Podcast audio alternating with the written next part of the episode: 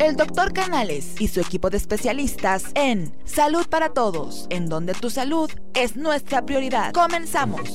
¿Qué tal? Muy buenos días en uno más de tus programas Salud para Todos Radio Online, transmitiendo desde el Colegio de Ginecólogos y Obstetras, profesor doctor Alfonso Álvarez Bravo del Hospital Español de México. Eh, se habla el doctor Roberto Canales, quien es médico internista y miembro de la Asociación Americana de Endocrinología Clínica. Nos puedes escuchar en todas las plataformas digitales, por Facebook, Twitter, YouTube, Instagram, Spotify. Y les voy a presentar a nuestros co-conductores. El doctor Jaime Kleiman, quien hace su sede aquí en el Hospital Español. El doctor Gabriel Rojas Poceros. Buenos días. Que también hace su sede aquí en el Hospital Español. Y son ambos ginecobstetras. Y bueno, tenemos el placer de tener nuevamente a la doctora Rosa María Sánchez López, quien es ginecobstetra y expresidenta de aquí de esta asociación y está en el aquí en Eugenio Sue. En Homero, 527. Así es. Es un gusto estar nuevamente con ustedes. Buen día. Y al nuestro querido amigo y miembro también casi del staff, el doctor Eugenio Salgado. Padrino de Padrino de, cabina y gran amigo de nosotros, pediatra, pediatra de mis hijos. ¿Qué, más, quieres? ¿Eh? Un gran amigo y colaborador de nosotros. Y también tenemos de invitados a la doctora Mariana Montejano del Prado, presidente de ginecobstetricia de cuarto grado y el doctor Alan Josué Pedraza Pioquinto, presidente del tercer grado de ginecobstetricia de aquí del hospital. Y el tema que hoy nos ocupa por nuestro presidente del colegio y compañero aquí, el doctor Jaime Kleiman, cáncer cervicuterino.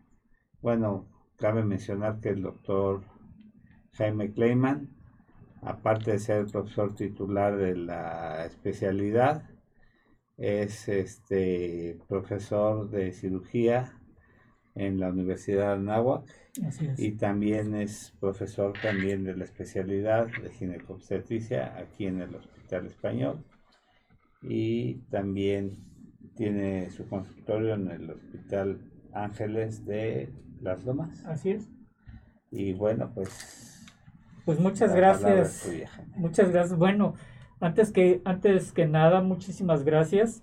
Gracias a ustedes que, vinieron, Mariana, Alan, Rosy, digo, el día de hoy de veras tenemos este casa, eh, llena. casa llena, además un programa de, de, super lujo. De super lujo.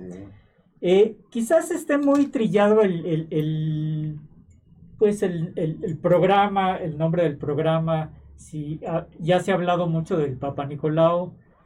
Este, si quieres pasamos para no perder mucho tiempo porque pues aquí los doctores ya se, tienen que ir a hacer sus, sus labores porque si no este, les van a jalar las orejas y eso no... Que andan aquí en el estrellato y todos trabajando. En la, farándula, pero está bien, está, yo, yo creo que está muy bien y de hecho me siento engalanado de que estén aquí con, nosotros.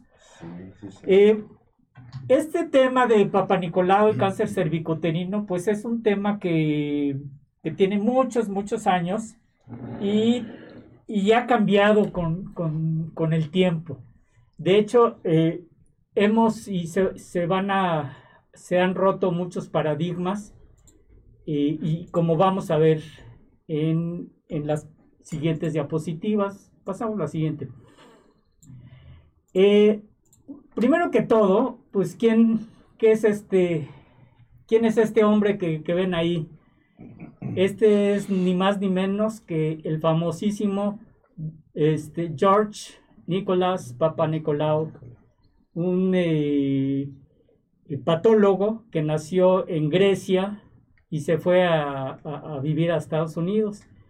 Y este, este señor, lo grande de este señor es que, pues, lo que hizo fue algo aparentemente muy sencillo vio cambios en, las células, la que sigue,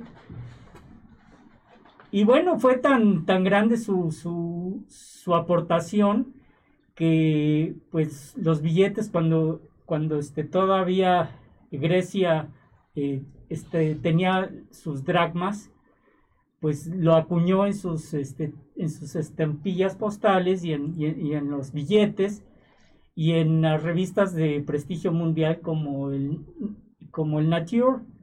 Entonces, este, pues, ¿por qué? Porque, porque antes de él, el, eh, durante mucho tiempo, el cáncer cervicuterino eh, ocupaba un lugar preponderante en la patología de, de, el, este, de las mujeres. Eh, voy a detenerme y pues sí quiero que, que aquí los doctores participen. Este, y bueno, pues, y me pueden, digo, a mí no me importa, este, pues es que somos casi muchos ginecólogos aquí, me pueden detener y me pueden decir, a ver, yo, yo quiero, aparte, yo sé que... que no estoy de acuerdo, doctor. O, no estoy de acuerdo. Lo que está diciendo. O, algo interesante, que los, las, las primeras experimentos que hizo, los, los hallazgos que hizo, que son esta, la citología, ¿sí? La citología este, vaginal, cérvico-vaginal, este, es nada más como el, el, el epitelio o, el, este, las células del cuello se van descamando, las podemos obtener y podemos verlas en el microscopio y lo que vemos en el microscopio son, son estas células. Este hombre lo que, este, pues en forma anecdótica, pues este, sus experimentos, primeros experimentos, pues los hizo con su esposa. Este, no quiero imaginarme este, cómo le pedía que, que, le, diera una muestra de sus, este, para hacer sus frotis, pero además vio que diario cambiaba este, durante el ciclo eh, tanto el, tipo de células, porque hay que, hay que saber que, que las células eh, se llama estrato estratificado porque van de la parte basal desde muy abajo y van subiendo a la parte este, eh, intermedia. Y superficiales. y las de hasta arriba son las superficiales. Basales para basales superficiales. Exactamente. Y durante el ciclo también van cambiando. Y además, no nada más eso. El, la, la, gran aportación es que cuando había, él, se dio cuenta que cuando había precáncer, vamos a llamarle de alguna forma, se daba cuenta desde antes que hubiera cáncer. Entonces, el cáncer cervicuterino, que es una enfermedad que ocupa y, y, ocupó durante muchos años los primeros lugares en prevalencia, pues estaba al alcance de, de ser diagnosticado en, en una forma por demás rutinaria como el tamizaje que hacía Papa Nicolau. ¿Ya que sigue? Vamos, vamos a aprovechar en lo que la cambia a mandar saludos. Ya tenemos mucha gente que nos está viendo. Gilberto Betancourt, como siempre. Saludos a todos. Anaíta K, saludos para mi padrino, doctor Roberto Canales. Este, Alex M del P, saludos a Marianita, mucho éxito. ¿Quién, será, Alex M, de, hermanito. Ah, bueno. saludos, Alex. Comparte este video, Alex. Dale like a esa página, activa esa campanita. Y aquí, aquí estamos. Y eh, mi esposa los manda a saludar. Saludos, Y estamos aquí. Y Jem Reyes, excelente programa. Saludos a todos pues qué bueno que están aquí con nosotros. Estamos revisando el tema de cáncer cervicuterino. Ya saben, estamos, manden sus preguntas, sus comentarios y pues estamos aquí listos. ¿Ok? Bueno. Pues muy bien. Esta, esta última diapositiva, ahí es, así es como se ven las, las, este, lo que él hizo, lo que Papa Nicolau hizo fue la tinción, o sea, pintar estas, estas, este, estas células y se ven perfectamente bien cómo se ve el núcleo, el citoplasma de las células, cómo se ven este inclusive eh, en la parte de arriba se ven células endocervicales. Y lo más, lo, más importante, vio que estas células que los núcleos en muchas de ellas se dividían. La que sí. Yo quiero interrumpirte un poquito. Adelante, adelante, por favor. Me encantaría, eh, por ejemplo, Mariana, que nos dijeras eh, de qué es el ¿De qué se trata tomar un papá Nicolau? Las mujeres viven asustadas pensando que voy a ir al ginecólogo y me va a arrancar un pedazo de mí y me va, y lo va a analizar. ¿Podrías explicarle al público en general de qué se trata una toma de Papa Nicolau? ¿Qué significa para la mujer? ¿Es doloroso, no es doloroso, etcétera? Para que ellas mismas entiendan que es un procedimiento totalmente cero invasión, cero agresión, eh, solo es una toma de una muestra, ¿no? Claro que sí, doctora. Pues el Papa Nicolau, por supuesto que puede ocasionar algo de incomodidad, incluso yo siendo médico y siendo mujer que he tenido que tomármelos, puedo decir que es algo incómodo, pero su beneficio es mucho mayor que la poca incomodidad que podría llegar a ocasionar.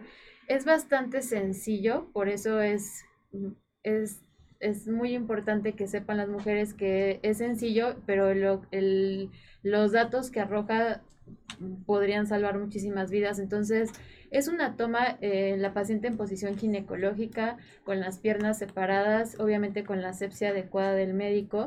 Y eh, lo que el médico eh, hace en ese momento es poner un espejo vaginal. Podrían ser valvas, pero cualquier em, instrumento que nos logre mostrar el cervix. Entonces recordemos rapidísimo que está la vulva, que es la parte externa, el canal vaginal y el cervix es la parte final. Por eso necesitamos eh, algo que nos logre mostrar el cervix y a veces lo que incomoda es, un poco la colocación de justo lo, vamos a ver en las siguientes de este espejito. en, las siguientes transparencias. Y de hecho me gustaría que en las siguientes transparencias Alan este nos hagas el favor de de decirle a la gente cómo... ¿La que sí? Bueno, ah, este es... Este es, vamos, un cuello de, de, de, una, de una paciente, no en vivo, es una muestra. ¿Y qué ves ahí, Alan? ¿Qué, bueno, es muy importante. lo más importante. Para la toma del Papa Nicolau, como ya lo mencionaba la doctora Mariana, es, eh, esto es lo que buscamos a la colocación de las valvas del espejo vaginal. Exacto. Justo al centro podemos ver el orificio cervical externo. Este orificio nos comunica con el útero, con la cavidad uterina y alrededor de este es todo el cuerpo del, del cervix, que el cervix recordemos que es una parte del útero dentro de la, de la cavidad vaginal, como se ve aquí en la imagen. El útero es todo lo que está arriba junto con las trompas y el cervix es una parte propia del útero que está dentro del canal vaginal. La siguiente, por favor. Y pues bueno, este, este cervix va a tener diferentes tipos de células dependiendo eh, si está lo que es lo que estamos viendo por fuera o por el canal este, endocervical, que es el canal que nos conecta con el, la cavidad uterina. Y esto es muy importante porque de aquí viene toda la patología para el cáncer cervical. Eh, vamos a ver que las células externas que recubren el cervix de forma externa van a ser células eh, epiteliales planas escamosas mientras que las zonas, las células que van a estar en el canal endocervical van a ser unas células columnares y son células glandulares también, van a secretar moco y esto nos va a conferir protección para este la cavidad uterina eh, de la mujer. Efectivamente, aquí lo más importante en la toma es que le, le demos al patólogo una muestra en la que, en que tengamos los dos tipos de células. ¿Por qué sería eso importante, este, Mariana? Lo importante es porque puede, hay dos tipos de cánceres. El principal es el escamoso, pero también hay uno que se llama adenocarcinoma, que es el que viene de las glándulas. Entonces, eh, que es el que está, por así decirlo, más oculto. A pesar de que el porcentaje es bajo, menos del 15% de los tipos de cánceres, aún así se debe de, tamizar. Eh, algo importante, no sé si, si, si, continúan las diapositivas, que la doctora, eh, ahí está justamente, que la doctora me, me pedía que comentara sobre eso. A mí me parece como más aquí, más esquemático en esta zona. Entonces, este es el canal vaginal. Ah, mira, aquí está la cámara. Ah, entonces, este es el canal vaginal. Aquí digamos que está, por así decirlo, la vagina, los labios externos, que es lo que normalmente se ve. Y hasta acá está. Entonces, a veces la colocación de espejo para contestar la pregunta de la doctora es lo que podría ser incómodo. Realmente la toma que está hecha con un pequeño... te están poniendo la cámara ah, Entonces, ahí. está. Entonces, el canal vaginal, como les decía, la vagina, la parte externa, y aquí está el cervix. A veces lo que puede ocasionar un poco de molestia es la colocación del espejo vaginal o de las valvas para que podamos nosotros observar. No solamente es tomar a ciegas, sino debemos de ver la salud del cervix, el color, si hay alguna, si hay algún cambio eh, importante, si hay sangrado, si hay infecciones. Entonces es importante que esto se vea.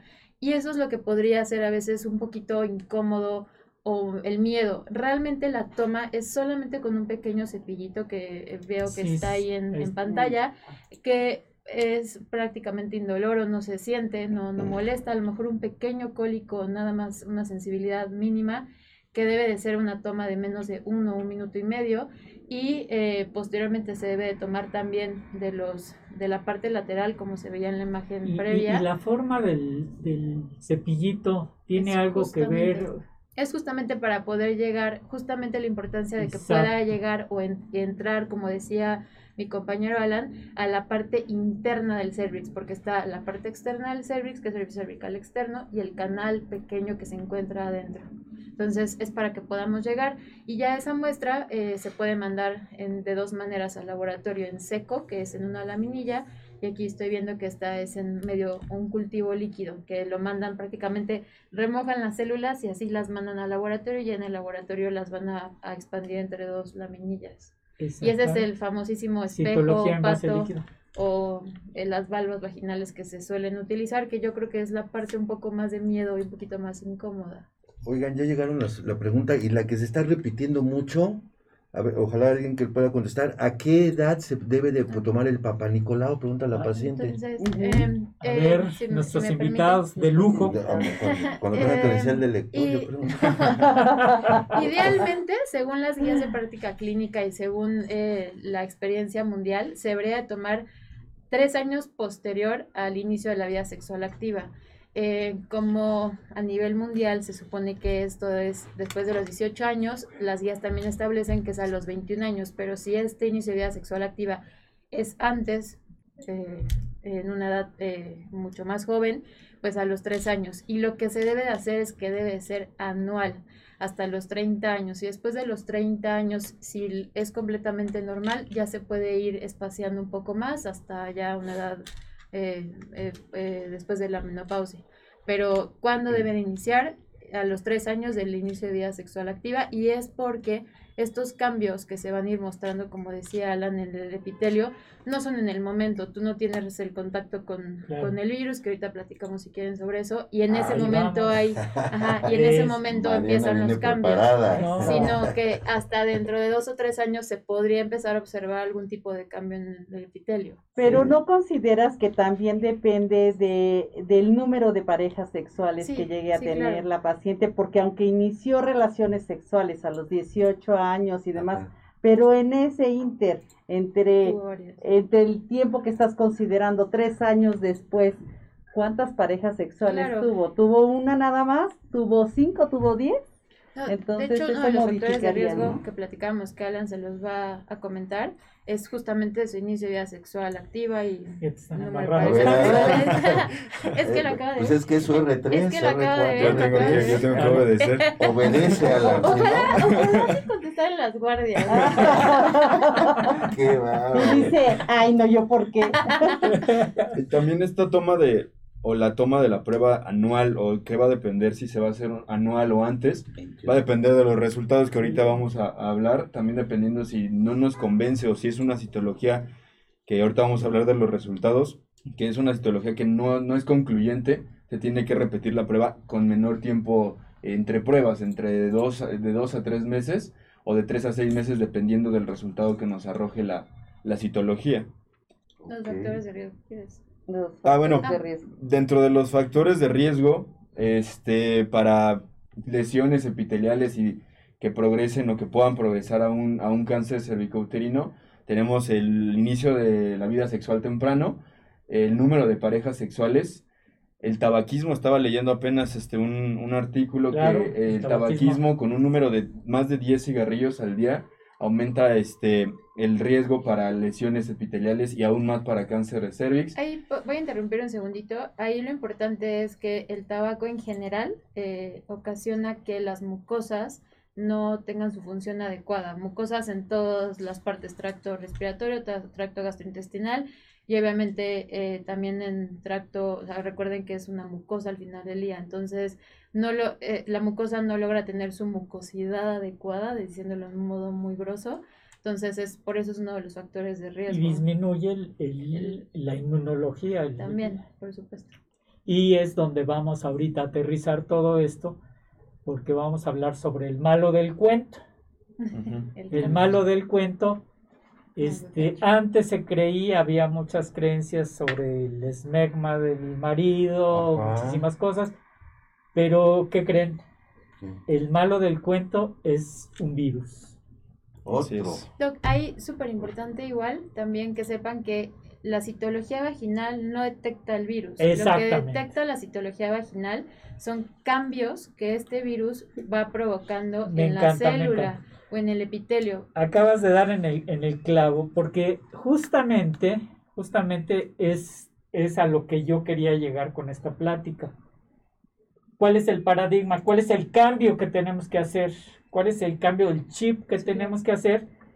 Eh, cambiarles la idea ¿sí? de perseguir las lesiones que ocasiona o que tenemos y esas se pueden ver con el frotis de Papa Nicolau, a detectar el virus de papiloma humano.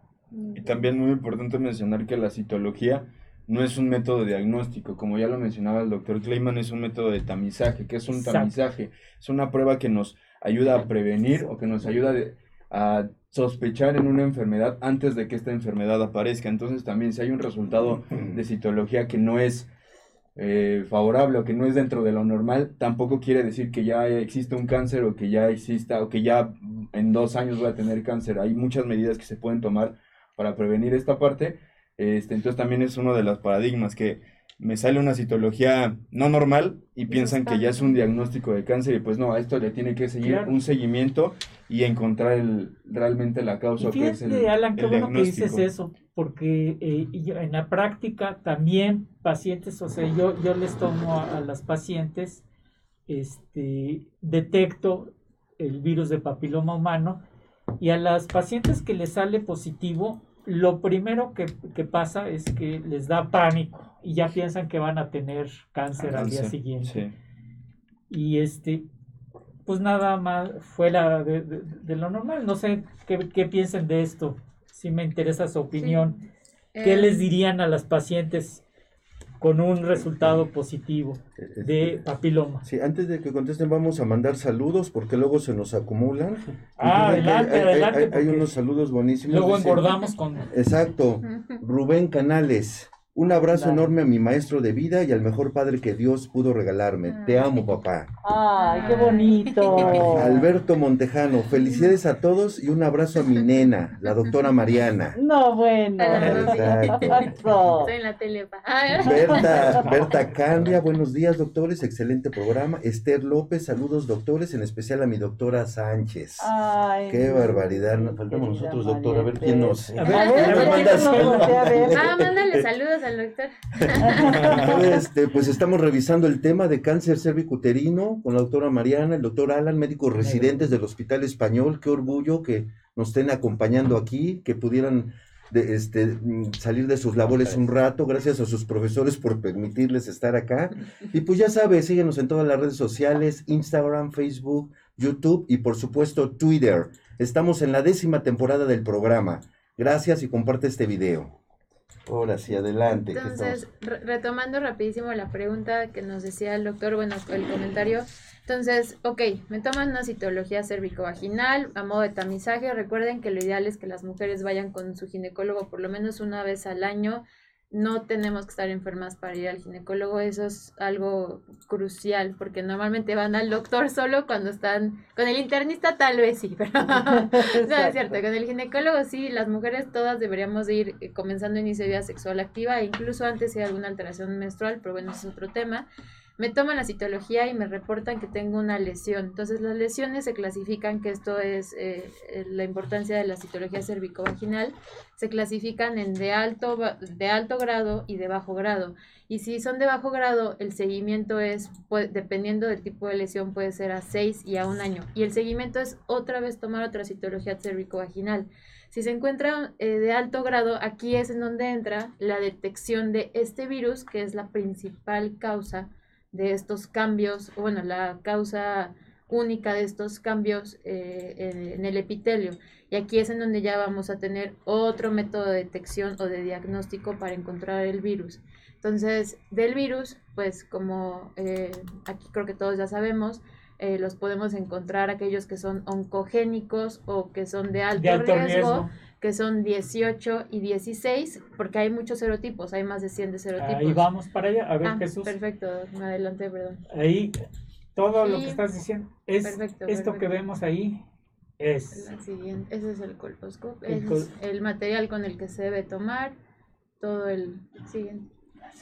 Sí, podemos... En, ah, hay ocasiones en de la biopsia, ok, ah, entonces, eh, eh, ¿qué, ¿qué, pasa? Me, me sale una lesión en mi citología de alto grado, entonces ahí el doctor va a tener dos maneras. Una es tomar o, o, intentar tener el, eh, el serotipo. Y entonces, idealmente se puede hacer con una captura de híbridos, que esto es tomando tejido y de ahí poder saber qué tipo de, virus es. Hay también detección de DNA, hay detección de RNA. Y otra manera es tomando una biopsia, que es lo que estoy viendo aquí en la imagen. Y la biopsia se suele tomar eh, por condición directa. Eh, lo que hacen es que para que no tomen biopsia de cualquier zona, ponen una coloración especial en el service, que esto va a hacer que pinte la zona en la que hay los cambios y al tomar biopsia de esa zona la mandan a analizar y ahí podemos ver varias cosas. Una, lo mismo, volver a ver los cambios eh, ocasionados por, por, el virus en el epitelio y detectar el tipo de virus que encontramos. Ya que pasa si encontramos eh, un virus de alto riesgo o oncogénico, que es como les decía, 16, 18, hay 31, 33, hay varios, pero los más importantes que son los que ocasionan entre el 75 y el 85% de los cánceres porque ahorita estábamos hablando solo de citologías cervicovaginales, de cánceres, entonces ya el tratamiento, que es lo, lo que es... Ya te fuiste bien lejos, Ya me fui para allá, es que yo ya tuve onco, pero, pero bueno, ya, el, el, tratamiento es normal, normalmente quitando esa zona de lesión. Ok. Bueno, hay una pregunta interesantísima que mm. dice, que ya la repitieron varias veces, Doctores, si yo no he tenido relaciones, ¿me debo hacer la prueba, el Papa Nicolau? Me están preguntando muchas pacientes. Yo les voy a decir que hago en mi práctica privada. Sí. Si la paciente nunca ha tenido relaciones sexuales y ella tiene alguna molestia vaginal o secreciones anormales, podríamos tomar una muestra conservando el imen de la paciente con un hisopo especial para poder llegar al área del cervix, que cada día se fabrican hisopos especiales que tienen como un adhesivo, hagan de cuenta, y toma muestra y, y, se puede mandar a analizar. Perfecto. Porque el que no se tenga vida sexual no quiere decir que la mujer no pueda tocarse, por ejemplo. La respuesta es sí. La respuesta es sí. Ajá, entonces sí se puede tener, y tener una citología o Papa Nicolau, porque estamos metiendo muchos tecnicismos. Sí, ¿verdad? La citología y Papa Nicolau son lo mismo y se puede tomar una citología en mujer que no ha tenido vida sexual. Sí. Perfecto, muy bien. O sea, entendiéndose coito, ¿no? Exacto, exacto. pero puede haber tenido algún tocamiento o algo. Exacto, ¿verdad? Con las manos, el roce, todo eso. Perfecto, muy bien. ¿Qué Otra pregunta, este, si tengo un fluido desagradable, ¿es porque tengo alguna infección? No huelo mal, pero no huele mal, pero sí es muy amarillo. ¿Puede ser algo malo? Carla, gracias por la confianza. Pues bueno, para este tipo de de fluidos vaginales, pues primero hay que ver de dónde viene, si es propiamente de la vagina o si es de cervix. Entonces, para este tipo de situaciones también tenemos que hacer, este, colocar un espejo vaginal, ver directamente el cervix y ahí podemos hacer otro tipo de estudios, otro tipo de, de, tomar muestra del, de la secreción que esté saliendo, de la secreción que encontremos en canal vaginal, tomamos una muestra y hay varios estudios en los que se les puede realizar a este tipo de muestra, como una muestra en fresco, lo ponemos en una laminilla, se ve al microscopio y buscamos eh, algunos tipos de, de, células que nos ayudan a nosotros a, a, hacer un diagnóstico y también no siempre la citología vaginal nos va a dar resultado de lesiones o nos va a dar resultados de este, cáncer, nos puede dar también resultados de algún proceso infeccioso, de procesos inflamatorios, entonces eh, si hay algún tipo de secreción sí sería importante acudir con ginecólogo, realizar la exploración de vida y un examen directamente al, al, al, fluido. Este, también hay ciertas características. Ahí, en la transparencia vemos este, un flujito, ¿sí? que nosotros le llamamos leucorrea. Habitualmente es blanco, pero puede ser ah, blanco, amarillento y demás cosas. A mí, no, no sé si ya en algún momento platicaron sobre cervicovaginitis, yo creo que es un tema también muy recurrente en las mujeres. Y, la o sea, muchas dudas, yo tuve muchas dudas hasta muy grande todavía, entonces, pero eso es como otro tema por completo. Sí, eh, sí, sí puede haber aumento de la secreción con pacientes que tengan alteraciones en este epitelio secundario BPH, pero bueno, eh, la cervicovaginitis puede tener este virus de papiloma y puede tener aparte este candidiasis, candidiasis o, vaginosis bacteriana, gardенella, tricomonas, etcétera. Como decía mi maestro este Álvarez Bravo, que paz descanse, yo puedo tener una novia que además de ser pecosa esté visca. o sea, puede tener las dos cosas. Eso lo decía él. Sí, decía. Oigan, una pregunta, Eugenio. Dice, este, mi hija tiene ocho años y tiene secreción vaginal. ¿La debo llevar con el pediatra o con el ginecólogo? Buena pregunta. A ver, Eugenio, te lean a ti o la, pasas para acá, ¿qué hacemos? No, realmente en consulta para nosotros en niños, un tema de una cervicogénesis realmente es muy poco. Ajá. Nosotros a veces lo que más vemos son un tema de mal aseo. Realmente las niñas chicas Sí, sí, sí. Lo que les interesa es entrar al baño y salir lo más rápido posible porque estaban jugando. Sí, ¿verdad?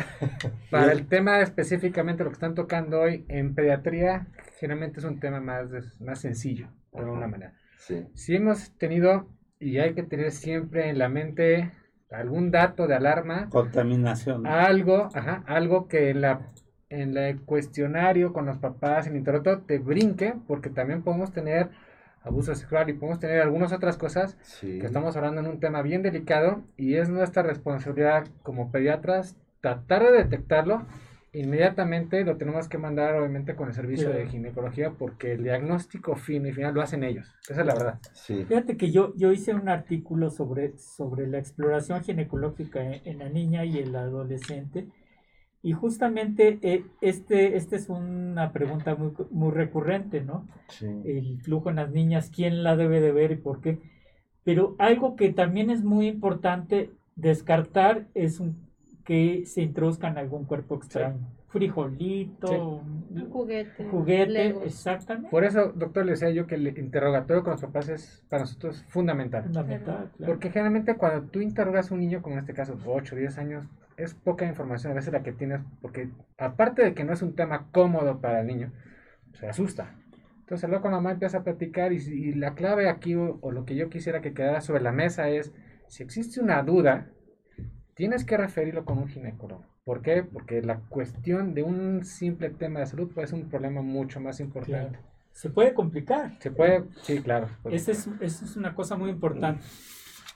Aquí tocaste dos temas muy, muy álgidos. Uno, el posible o probable abuso por, por, parte de algún familiar de la, de la niña. Y la segunda, el, el, que tenga o que pueda llegar a tener un cuerpo extraño. Y tercero, la cuestión del aseo normal. Entonces, son, son temas que Inclusive pueden ser temas de un programa completo. Cuando ya se ha descartado todo este tipo de, situaciones, normalmente también los pequeños eh, ya no les gusta que los lleve mamá o alguien al baño y suelen ir solos. Claro. Y entonces nos llega a la consulta un pequeño que trae cierto escurrimiento o manchado en su... Entonces ahí es por cuestiones de higiene, ¿no? Que, los niños no saben asearse adecuadamente y está en contaminación. Sí.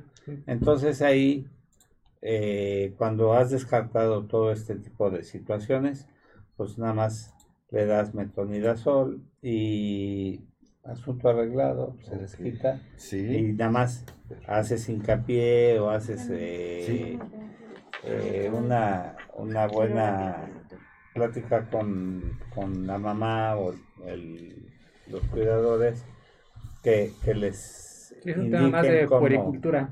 Exactamente. De cuidados generales, pero sí hay que dejar el comentario sobre la mesa de que en la mayoría es un tema muy ligero, pero no olvidar que esto sí puede ser algo más importante. Acudir al médico. Sí, y, invitamos a que sigan compartiendo porque el programa está siendo interesante, el rating va subiendo, va subiendo, quiere decir que está gustando el programa y que, que la interacción de nuestros eh, jóvenes residentes está haciendo que esto enriquezca, obviamente la experiencia de, de nuestros tres ginecobstetras y de Eugenio, cabecera. que es parte del team aquí. Y este, pues que sigan eh, invitando a sus amigos a compartir. Gracias, gracias a todos. Este programa va subiendo el rating y va siendo un programa muy interesante. Yo tengo una duda, Mariana, yo, no es mi área, pero yo quisiera saber, antes de entrar con más del virus del papiloma humano, es ¿El tema de la raza influye para el cáncer cervicuterino? Eh, sigue siendo un tema medio apagado? No, sí, digo, eh, dentro de las... Nosotros nos guiamos completamente en la literatura y sería equívoco no hacerlo. Entonces, eh, dentro de las guías de práctica clínica y todo, de hecho, eh, este es un tema que está, se toca en prácticamente todos los países porque hay ciertos cánceres que son más, bueno, cáncer gástrico, las guías de China y así, todo eso son aquí tal vez no tanto, el cáncer, cáncer sigue siendo a nivel mundial eh, uno de los principales en incidencia. Entonces, en todas las guías comenta que tanto la raza como el estrato social, em, como mm, raza, estrato social y qué otro así importante. Sociocultural. Sociocultural también va entrado ahí, eh, hay factor de riesgo. Y dentro de las de factor de riesgo es, eh, la, obviamente, el, los latinos y eh, la raza este, afroamericana. Siguen siendo eh, dos, dos, dos situaciones en que los comenta como factor de riesgo. Aún así, a todas, a todas se les debe hacer el mismo tamizaje. Pacientes de más de 21 años y e inicio de vida sexual a los 3 años posterior.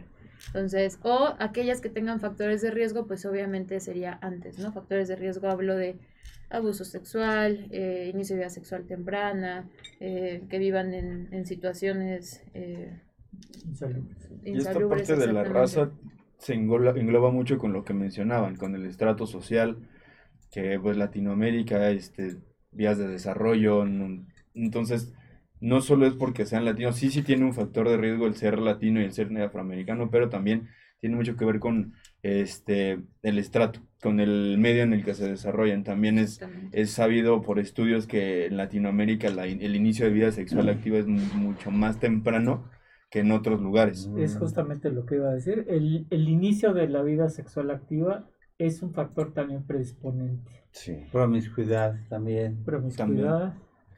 Ok. Oigan, este, eh, Noemí Piop, saludos al doctor Alan Pedraza. Siguen llegando, sin llegar para nosotros. Tiene, muchas fans. Ah, sí, Lidia. Le avisaste todas tus fans. La presidenta del club de fans. Sí, nos van a subir los likes. Oigan, otra pregunta interesantísima que para nosotros pudiera sonar lógica, pero el público está muy eh, inquieto con eso. ¿El cáncer cervicuterino se hereda? Y el cáncer de mama se hereda, están preguntando esas dos cosas. ¿Tiene miedo la paciente? Gracias, doctora. Eh, hay, que, hay, que, hay que tener bien en claro una cosa, son completamente dos cánceres diferentes y el cáncer cervicuterino no hay un factor hereditario y en el cáncer de mama sí hay un factor hereditario. Entonces, en el cáncer cervicuterino, la principal, el principal factor de riesgo va a ser el estilo de vida de la paciente y, eh, bueno, lo que se llama epigenética, que es eh, todo con lo que nacemos y crecemos. No hereditario realmente no, no tiene un factor eh, predisponente. Sí, muy bien. Pero también es importante mencionar que si algún familiar, no sé, en el caso de cáncer de mama, si mi madre tuvo cáncer de mama, yo como hija voy a tenerlo no necesariamente. Hay, a veces, hay veces que el, factor predisponente fue de nuevo. ¿Eso qué quiere decir? Que solo en esa persona se presentó ese cambio o esa predisposición y no necesariamente se va a heredar. Como ya dice la doctora Marina, si hay algunos factores que, se heredan, pero son más que, más que heredar el cáncer, son, es heredar un factor predisponente, es heredar un, eh, como un punto a la lista de puedo correr el riesgo de tener cáncer más fácil que otra persona por este punto que se me que se me añadió, pero realmente y en el caso del cáncer cervicuterino no hay algo escrito que, sea hereditario, es más propiamente por el, el virus, la infección de virus y este y no no hay algo hereditario en esta parte. El hablar de cáncer de mama, este tenemos que ahí y podemos hablar también todo un programa entero sobre los tipos de cánceres de mama porque Aquí podemos hacer dos grandes divisiones. Uno que es el cáncer de mama que viene de novo, que no tiene nada que ver con la cuestión este, genética. Y otro que sí este, tiene relación con, con, la herencia, ¿sí? Algunos factores, BRAC1, BRAC2, o sea que pueden ser heredados de generación en generación, que inclusive hasta los hombres pueden llegar a tener este cáncer de mama.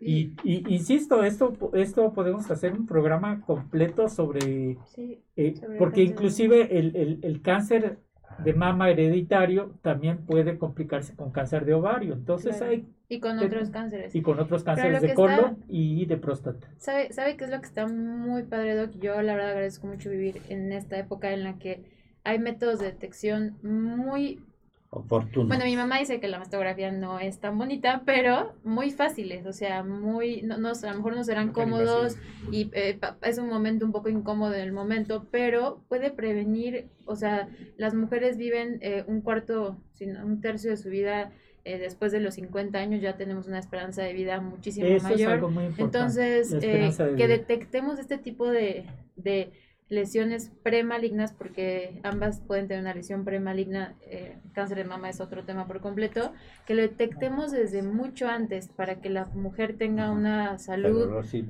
mayor, pues, o sea, y, son solamente pruebas sencillas. Muy sencillas. Eh, yo lo que les digo a, a todas las mujeres es, no se van a someter a una mastografía cada mes, es una vez al año una vez al año una mastografía, un ultrasonido mamario que son complementarios.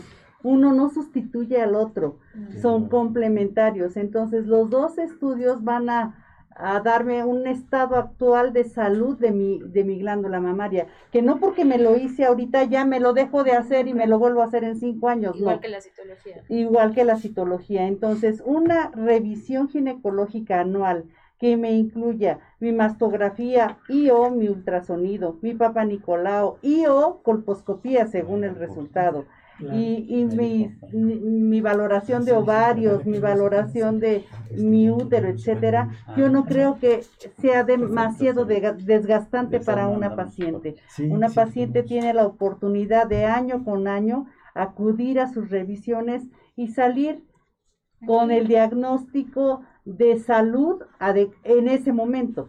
Que en un año hay que renovarlo, sí. Yo creo que igual tendría que hacerse nombres, pero es motivo de otro programa. pero, pero así, así eh, las pacientes no viven aterradas con que es que tengo que ir a, tienes que ir una vez al año no y ya, Y, no es, y no es tan sufrido, de verdad. Ajá.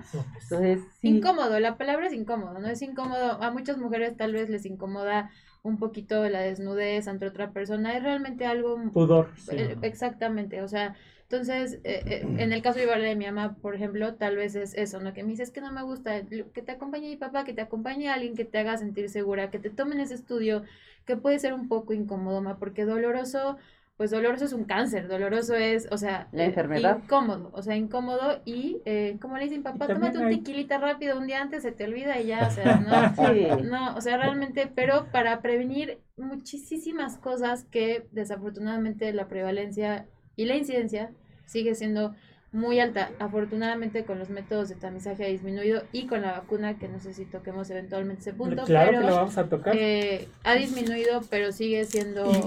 Y, algo que, que, que, se ha tocado, ahorita que dijiste prevalencia, incidencia, el cáncer cervicuterino hasta hace algunos años ocupaba el primer lugar y ahorita el cáncer cervicuterino ocupa el segundo lugar eh, y el primer lugar lo ocupa el cáncer de glándula mamaria. Pero depende de la zona, Jaimito. Yo, eh, yo creo que en las ciudades, en las ciudades sí ocupa el segundo lugar, el cáncer cervicouterino, pero vete a las rancherías, vete a los pueblos, a las, a, los, a las zonas marginadas y sigue siendo el primer lugar, causa número uno de muerte en la mujer mexicana, porque hay muchos lugares donde no llega el acceso a la atención, a, la prevención, al diagnóstico. Y fíjate que ahorita que acabas de decir eso, y dicen, ¿qué es eso? ¿Y por qué si no siento nada? Fíjate que ahorita que acabas de decir eso, este, me, viene a la mente justamente un programa que se hizo en el estado de Morelos eh, de autotoma, de autotoma ah, para, para, para, justamente para la detección. Para esas pacientes que viven o muy alejadas o que no tienen los medios para que, para que los vea su, eh, el médico o que no pueden ir a los centros de salud, ya se está promoviendo y se está haciendo y con mucho éxito la autotoma, se están mandando los, este, las, pruebas. con muy buenos resultados. Fíjese, e, eso de la autotoma, digo, yo eh, tuve que hacer una presentación sobre eso y sé Inició en África eh, y es una iniciativa prácticamente mexicana, pero hay dos cosas súper importantes. Inició en África y les mandaban, así como en los juegos, videojuegos, que les mandan paquetes de vida a los lugares lejanos, pues así. O sea, les mandaban literal paquetes de vida con autotomas. La autotoma es un hisopo, el cual te viene ahí la instrucción cómo debes de colocarlo, separando obviamente las piernitas, tú introduciendo el hisopo, provocando un poquito de molestia, eso quiere decir que si se toma adecuadamente la muestra, después se agarra el hisopo y se mete en un tubito y lo mandas. Y lo mandas. Y llega al laboratorio, entonces, para aquellas eh, comunidades que desafortunadamente no tienen un médico eh, para ir todo el tiempo con el doctor, que, que por cuestiones culturales no las dejan estar frente a hombres, porque eso es súper importante. Recordemos que hay Usos y muchísimas lugares en donde no hay, no hay permiso de que las mujeres estén enfrente de un hombre eh, desnudos, a pesar de que estén sea un médico, eh, por X o Y cosa, la autotoma es algo, algo, algo muy, o sea, está, la verdad está muy, muy padre. Yo soy de Morelos, no sabía que en Morelos estaba esa iniciativa en México, pero sí sé que en países como África y como lugares en donde no hay esa llegada, un médico que te pueda tomar la muestra, está, está muy fuerte eso y eso está súper bien. Ahora es, ¿qué van a hacer con esas mujeres? Esperemos que cuando ya salga un resultado se les dé el seguimiento adecuado. Que eso es lo importante. ¿Quién lo lee? ¿Quién lo interpreta? ¿Quién lo, ¿Quién, va y busca a esa paciente pues en donde un resultado salió alterado, ¿no? Vamos, a, ir a un pequeño corte comercial y regresamos en un par de minutos. ¿sí? Me gustaría tomarme unos minutos para hacer énfasis en lo importante que es mantener un peso saludable, ya que, como nos lo ha confirmado la pandemia, aquellas personas con sobrepeso u obesidad siempre estarán más expuestas a cualquier tipo de enfermedad. Es por ello que es importante recordar que nunca es tarde para mejorar nuestros hábitos alimenticios y podemos empezar con pequeños cambios que traerán grandes diferencias en nuestro organismo y nuestra vida como los que ofrece Nutrete. Nutrete es un proyecto que dos maestras en nutrición han impulsado facilitando sus diferentes productos para que cualquier persona que quiera cambiar su vida los pueda adquirir. Te invitamos a conocerlos. Visita sus diferentes redes sociales. Instagram, arroba Nutret-MX. Facebook, arroba Nutrete CDMX o al teléfono 55 62 16 65 20. Nutrete y cambiará tu vida. ¿Quieres empezar a comer saludable? En Nutrete nos encargamos de revisar la lista de ingredientes e información nutrimental de cada producto que tenemos para garantizar que realmente sean saludables. Contamos con diferentes productos como productos keto, suplementos, vitaminas, minerales y un sinfín de productos para complementar tu alimentación. Encuentra todo nuestro catálogo en Instagram como Nutret-MX o por Facebook en Nutret CDMX. Para más información, al WhatsApp 55 62 16 65 20. Nutrete y cambiará tu vida. Regresamos. Regresamos y hay algunas cuestiones, un cuestionamiento con el doctor Eugenio Salgado. Fíjate que, que este, antes de que se nos vaya, porque amenazó con irse, entonces le dije, lo detuvimos, porque sí me interesa mucho que eh, quizás nos estemos saltando ya al tratamiento y a las vacunas y todo esto, pero sí es, es, algo muy importante que, que queríamos platicar contigo, Eugenio. Eh, las campañas de vacunación este, en México, en el sector salud, este, se han dado en niñas de 9, eh, de 9 años en adelante. Este, ¿Cuál es tu opinión o cómo has visto tú esas campañas? Porque en el, sector privado, pues sí, yo le puedo decir a, mi, a mis pacientes, tráeme a la niña o, o, sabes qué, a, a, la niña de 9 años y al niño, ¿eh? También. Eso es justo lo más importante. Exactamente. Llévaselo al pediatra. Ya tocaste la base de esto, ¿no? Yo creo que el primer problema que tenemos, no solamente con la vacuna, sino con muchísimas cosas, como puede ser la toma de Papa Nicolau y demás métodos diagnósticos o preventivos, es un tema cultural, es un tema de mala información. Y eso nos mata, nos mata como médicos porque tú tienes la herramienta de ofrecer un beneficio al paciente y la señora tiene 70 artículos de Google, cuatro comadres que le dicen que no, entonces se genera un problema que es muy difícil. Sí. ¿Qué nos pasa a nosotros en pediatría? Obviamente nos guiamos por la Academia Americana de Pediatría, que es muy clara en su indicación. Vamos a empezar la vacunación, incluye hombres, que eso era otro problema, porque cuando tú invitas a la vacunación, que nadie va con gusto porque nadie gusta que le piquen, pero sí tienes un porcentaje de mujeres que van y de hombres están en cero. Doc, pero ¿por qué van los hombres? Que yo creo que eso es importante que sepan por qué vacunamos a los hombres. Exacto. Ok. Aquí tenemos que empezar por lo primero que el hombre es el que la porta. El vector. es el principal vector que también no le excluye, puede tener verrugas genitales, puede tener otras cosas. Pero el problema está en que eso no lo saben. Y creen que esto es una patología de las mujeres. Claro. Y entonces regresamos al tema previo. Es un tema de falta de información. Sí. ¿Qué pasa? Pero, sí, pero no México, estamos hablando general. ¿Qué hacemos nosotros en pediatría? Obviamente no se puede vacunar a nadie si no está bien informado, si no está de acuerdo, empezando por ahí. Entonces lo primero que nosotros hacemos en el consultorio es abrir la mesa. Señora, ¿tiene usted dudas acerca del virus del papiloma humano? Usted desea comer, y en eso ves que la mamá se pone así. Y lo primero que te dice es, mi hija no ha tenido relaciones sexuales, mi hija ni novio tiene, mi hija va a ir a un monasterio. Es castipula. Es castipula. Nunca va a tener. No, sí, y además pero el problema... está la falsa creencia de que el hecho de vacunar a las niñas les da permiso, para que tengan relaciones sexuales. Y el otro problema que tenemos, que nos cuesta mucho trabajo en el consultorio, tratar de aclararlo, es que el primer periodo de la niña no tiene absolutamente nada que ver con la vacuna. Mm. Y hay muchísima información, más bien, hay muchísima mala, información. en redes sociales, donde sea, donde te pone esto como un factor como no lo debes hacer.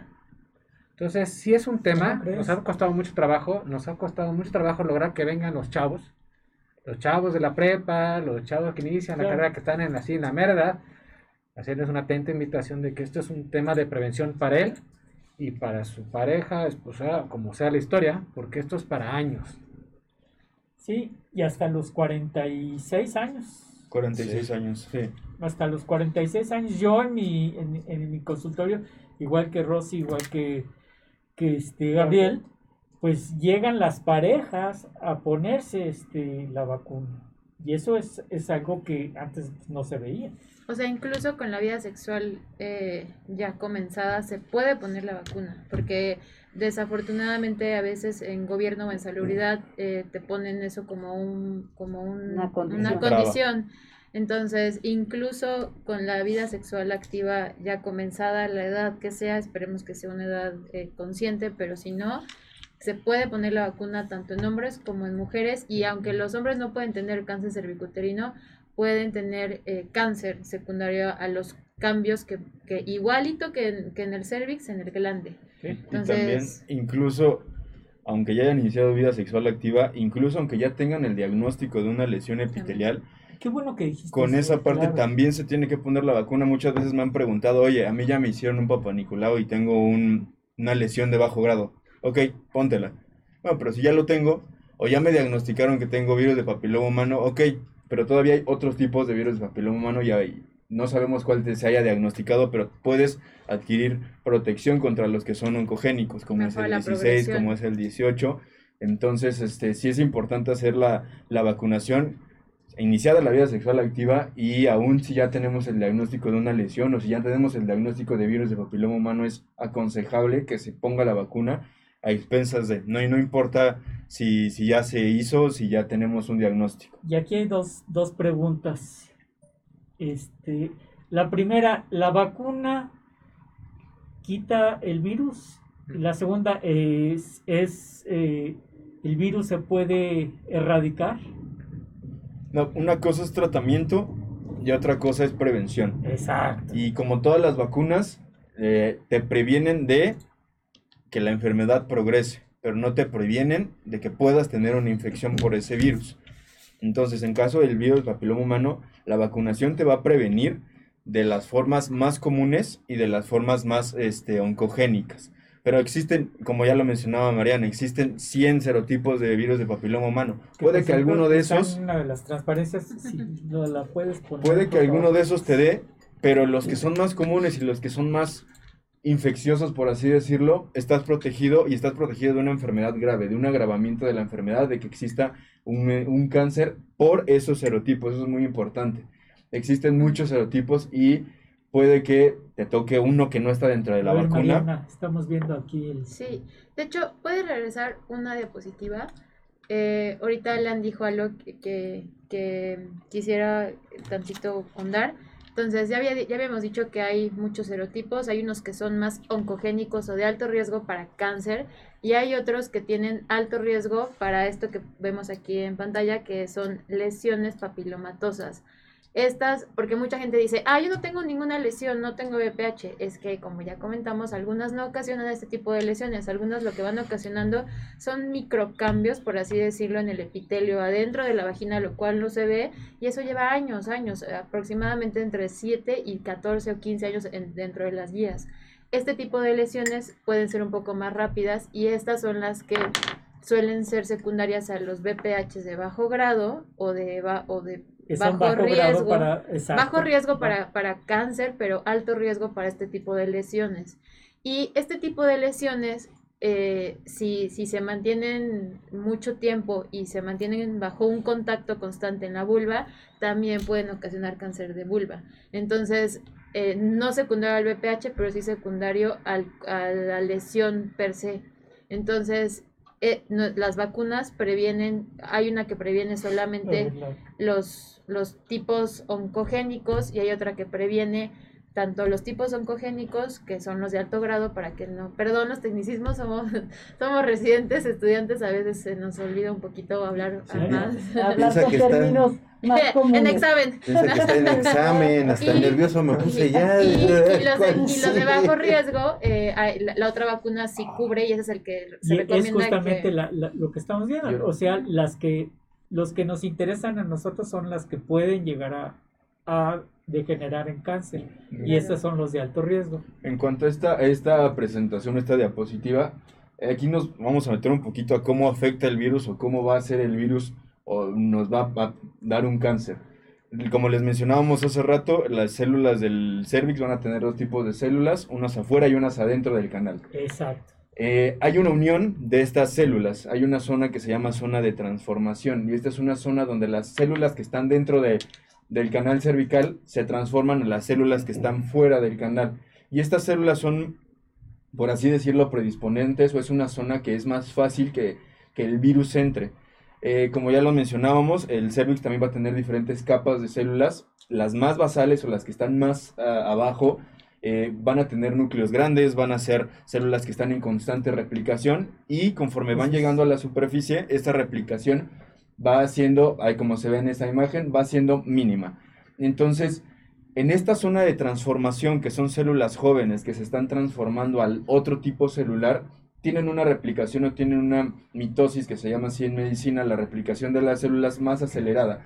Entonces aquí el virus es donde ataca y el virus es donde entra y se, hace, se forma parte del ADN de la célula y lo cambia completamente. Esta es la principal patogenia.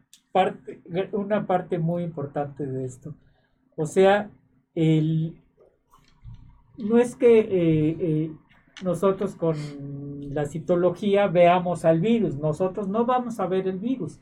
Nosotros lo que vamos a ver es la lesión que causa el virus y lo que hace el virus es que se mete a la célula y le da una información genética errónea, a la célula. Que todas las células tienen una información genética normal, que es eh, nace, crece, reproduce y muere.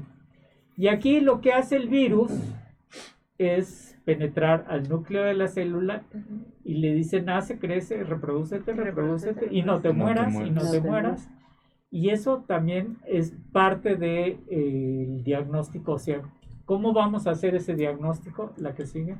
Estos son los tipos de, de, gen que, bueno, pues ya no nos vamos a meter mucho en esto. El, la que, sigue, la que... Estos son lo, lo, lo, lo que decía Mariana, los tipos de, virus, ¿no? O sea, ¿eh? cuántos tipos de virus y, y, y, y cuáles son los, por ejemplo, vean ustedes aquí, eh, en la parte de abajo 16 y 18 son los, pero también tenemos el 31, el 33, e, etcétera, etcétera, que son varios tipos de, virus. Y esto son los cambios que nos va a dar eh, y que va a degenerar. Eso, eso es lo que, lo que se va a ver en una biopsia. Esto es eh, o bueno, más bien, eh, eh, como, decía, como decía el doctor, las células se dividen en las células que están más abajo, que son las basales, las en medio, que son las parabasales, y las superficiales. Y lo normal, intermedias, y lo normal es que, que las superficiales estén descamándose continuamente. Aquí el problema es cuando las de hasta abajo se o sea, nunca, nunca logran cambiar, porque van evolucionando, nunca logran cambiar y se continúan con su núcleo muy prominente o con su, con su parte en donde tiene el material genético muy prominente, y si se fijan, van cambiando y se van haciendo células, aparte de más grandes, se van haciendo células eh, que están eh, equivocadamente en el lugar donde no deben de estar. Entonces, esa, estas son las famosísimas NIC, o, lesiones intraepiteliales, que son todo, todo lo que detecta la citología o el Papa Nicolau. Y ya dependiendo de esto es donde vamos a decir, necesitamos ver qué tipo de virus es y tratarlo. Exactamente. Ok, este, doctor Eugenio, ¿te tienes que ir o estamos bien de tiempo? ¿Cómo andas? No, yo ya me tengo que ir. ¿Sí? No, pues te agradecemos muchísimo tu asistencia y todo, ¿no? Lo dejo. Claro, claro. Muchísimas, doctor, muchísimas gracias. Eugenio, pues qué gusto que, estuviste con nosotros. Encantado, Pues vamos este, a mandar saludos. Fíjate, este... esa, esa fotografía, cómo se ven. Sí, Los núcleos, la pérdida de la relación núcleo-citoplasma. Sí, son unos núcleos enormes, grandotes, feos sí, con imágenes ya este, de mitosis en algunos lados. Exacto, sí. Sí, sí, sí. Bueno, entonces, este, Noemí Pioff, saludos al doctor Alan Pedraza. Leida Pedraza, un abrazo al doctor Alan Pedraza, excelente información. Y exacto, todos sus fans. A mí solo mi mamá. sí, nosotros no, Saludos a tu papá. Es que a nosotros no nos han saludado. No, mira, dice saludos a mis jefes, la doctora Rosy Sánchez, el doctor Cleman, el doctor Rojas. Saludos, Jan, Yanis. Ahí está. Ya nos mandaron saludar. bueno. Gracias. Oigan, ¿ya vieron este cómo se está eh, mostrando en su celular, en sus pantallas, en su computadora? Estamos a dos pantallas donde se ve la imagen de todos nosotros y las diapositivas. Muchas gracias a Jesús, a Zaira, al equipo de producción. Está padrísimo esto, así que se vea simultáneamente. Sí, es fabuloso porque las personas nos van entendiendo. Exacto, muchas gracias por todo. Yo nada más quiero resumir. Sí, adelante. Todos los tenemos que vacunar, menos los niños menores de, nueve. ah, bueno, de nueve años, exacto. Y a lo mejor, porque se nos fue eh, nuestro querido pediatra, y entonces era donde yo quería ahorrar todos todos debemos tener la vacuna contra el virus del papiloma humano. Las personas mayores no están exentas, las mujeres de 40, 60 años no están exentas.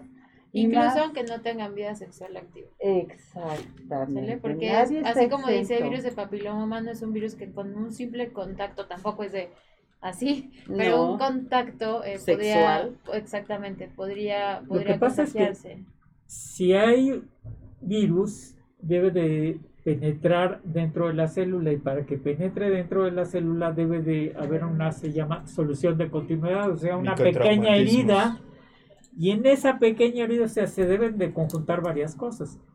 Se mete y además los factores que de los que ya hablábamos que eran este la cuestión inmunológica, el cigarro, la, eh, eh, el, relaciones, las relaciones este, a corta edad, ¿Por qué? Porque hay cambio, el, el epitelio es muy diferente. Incluso los anticonceptivos.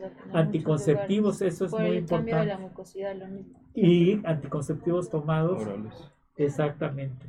Fíjate que aquí en, en, la, en la siguiente transparencia era a, la, a donde quería llegar también, que tenemos eh, los marcadores justamente por el hecho de, de que el virus le cambia su información genética a, la célula, nosotros, ¿cómo sabemos si, aunque yo tenga una paciente que tiene un, un, virus 16 o un 18 que son de alto riesgo, si ese virus en ese momento está afectando fuertemente o puede llegar a afectar fuertemente a la paciente, lo que estamos haciendo hoy en día es pedirles este, estos marcadores inmunohistoquímicos a la muestra. KI67 que nos habla si se está muriendo la célula o no se está muriendo la célula. Y, y este P16 y NK alfa 4, que es el de cariño le decimos P16. Y es un marcador que es 100% específico y nos habla de que este virus se está duplicando, replicando. Y se está, imagínense una fotocopiadora que esté dando fotocopias no la podamos parar. Y al principio se nos va a llenar la esquina donde está la fotocopia de, hojas fotocopiadas y luego se va a llenar el cuarto y luego el cuarto se, se van a romper las paredes de tantas copias. Obviamente no es de un día para el otro. No, tarda mucho. La progresión es entre 7 a 14, 15 años aproximadamente. Por eso hay mucho tiempo para esta detección. Se puede detectar desde que inicia Fíjense a mediados y a fin, o sea, bueno, obviamente ya cuando la lesión es evidente, ¿no? Que eh, desafortunadamente en la mayoría de los cánceres, la, casi la mayoría de los cánceres se detectan a etapas ya muy tardías porque las lesiones ya son, o sea, lo primero son estos cambios y ya al final, pues en, en las mujeres, ¿qué puede ocasionar? Ya al final, al final, eh, no sé si, si me meto ahorita eso que sería sangrado transvaginal, eh, sensación de cuerpo extraño, obviamente todos los síntomas de un cáncer que es pérdida de peso, eh, caída de cabello, ya si hay metástasis o algún otro lugar, pero eso ya es años, o sea, muchos, muchos años después. Y en este pomito mandamos la muestra y le pedimos que nos hagan P16 y KI67, la que sigue. Oigan, este, en lo que lo pasa, ya saben, hay que mandar saludos, pero pues son para Alan. ¿Los mandó? le dije que tenía muchos fans. club de fans, Yolanda Hernández. Ajá. Este... Es, son todo nuestro rating, ¿no? Sí, sí, pues está subiendo. Mi novio me está viendo, me imagínense. A, a ver, a ver, tampoco. Esa, esa transparencia me gustaría que... Ah, a ver, es la historia natural del cáncer cervicuterino. Ah, ok. Entonces, eh, en algún lugar dice tiempo, ah, exactamente, ahí está el tiempo. Entonces, abajo se ve una línea del tiempo en años y aproximadamente son 30 años para que alguien tenga el contacto con el virus y este virus vaya ocasionando estos cambios que pueden ocasionar primero las lesiones intraepiteliales que se detectan, recuerden, lo voy a, voy a hacer muy redundante porque que se detecta en la citología o en el Papa Nicolau. Eh, posteriormente vendrían siendo ya en sí las lesiones premalignas que también pueden detectarse en esta citología y pueden ser tratadas localmente. Creo que algo bien importante de esto es que el cáncer cervicuterino es tratado en, en etapas tempranas, y no me dejará mentir mi maestro Dante, son tratadas en etapas tempranas localmente. ¿Qué es localmente? Eh, quitando esa zona en donde está el cáncer, normalmente podemos erradicar el cáncer del sistema por completo, por así decirlo. Pero si el cáncer ya está avanzado y esas células ya lograron entrar a, al torrente sanguíneo, diciéndolo de un modo muy grosso, estas células ya van a ocasionar que haya metástasis o que haya ciertos eh, cánceres en algunas otras zonas. Y eso pasa, ahí entre 20 a 30 años. Entonces, el, el contacto inicial, voy a llamarlo como vida sexual, eh, y de ahí miren todo el tiempo que pasa, que son 2, 3, 4, 5 años, porque ahí lo están poniendo en años, hasta que ya podemos tener en sí cáncer cervicuterino. O sea, una cosa es BPH, otra cosa es lesiones intraepiteliales y otra cosa es ya en sí el cáncer. Y obviamente en cuanto al cáncer, pues el cáncer como en todos está tapificado según el tamaño de la lesión y el, la invasión de esa lesión. Y es lo que viene aquí de etapas, etapa 1, etapa 2, etapa 3 y etapa 4. Aquí lo, lo, importante es la lesión preexistente. Exactamente el hecho de que llegue una paciente con uno y tenga una lesión, le dé un tratamiento y otra vez y otra vez. Entonces, esa, esas son las pacientes en las que las antenitas se nos deben de, trepar y decir, este, vamos a hacerle otro tipo de tratamiento a esta paciente porque tiene una lesión persistente y por lo tanto la probabilidad de que desencadene un cáncer cervicuterino es alta. Bueno, yo hablando para la población en general, les quiero insistir en que la mayoría de estas etapas de las que se están hablando son asintomáticas. O sea, la paciente no lo detecta jamás, la paciente no tiene ningún síntoma relacionado con sus lesiones em, de mínima, lesión de, baja, de bajo daño, de alto grado, hasta el cáncer cervicuterino, incluso no da síntomas. Entonces, es algo que tiene que entender la población en general, que quien hace el diagnóstico no es ella, es el médico. No le va a dar síntomas. Exactamente. Y la pareja eh, sexual podría tampoco tener ningún síntoma. Exactamente. Entonces, a veces es como nada más están esperando, eh, ya dijimos hace rato, eh, ver alguna verruga y no, no, no, no, eso no, no. O sea, las verrugas no todas son por BPH. esto es, recordemos que es un programa específicamente para que la gente entienda que no todas las verrugas son por VPH o virus de papiloma humano, no todos los VPH ocasionan cáncer ni verrugas. Y prácticamente, vamos a decirlo muy grosso, casi ningún tipo de VPH, o sea, casi ningún tipo de progresión a cáncer ocasiona síntomas.